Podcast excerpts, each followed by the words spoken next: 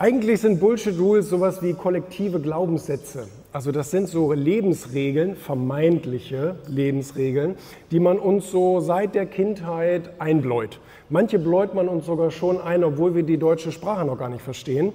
Und ähm, das fängt dann an, wenn du ein Baby bist und äh, du, du schreist wie am Spieß, weil du Hunger hast. Und irgendwann fängt man an dir zu sagen, sei mal nicht so fordernd. Nicht? Und das, das, das verstehst du zwar nicht, aber da brauchst du keine Sorge haben bis du dir die Schuhe zubinden kannst, wirst du das noch tausendmal hören.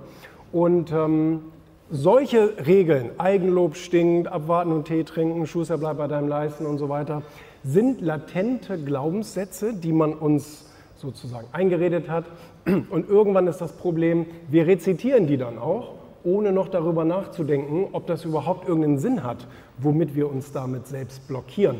Und dann habe ich irgendwann festgestellt, ich meine, ich, ich mache das ja beruflich, ich unterhalte mich ja beruflich mit extremst erfolgreichen Leuten. Das sind dann irgendwie Milliardäre, Hollywood-Schauspieler, Staatschefs, was auch immer. Und äh, die Erfolgmagazin kennen ja von euch viele. Und da komme ich ja in Kontakt mit solchen Leuten und habe immer wieder festgestellt, die sind deswegen so erfolgreich, weil die die Regeln brechen. Also wenn ich Regeln meine, meine ich die, die ich jetzt eben gerade gesagt habe. So Bullshit-Regeln.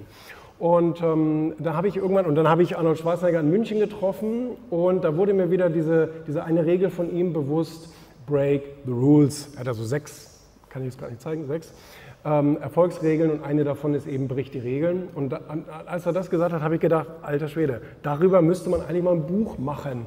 Und so ist dann dieses äh, Buch entstanden und ich habe 50 der schlimmsten Regeln rausgesucht, die wir so im, im Kopf alle haben. Also ich glaube nicht, dass irgendeine Regel dabei ist, die du noch nie gehört hast. Ganz im Gegenteil. Du wirst wahrscheinlich die ganze Zeit sagen, ja, kenne ich, ja, kenne ich, ach ja, genau.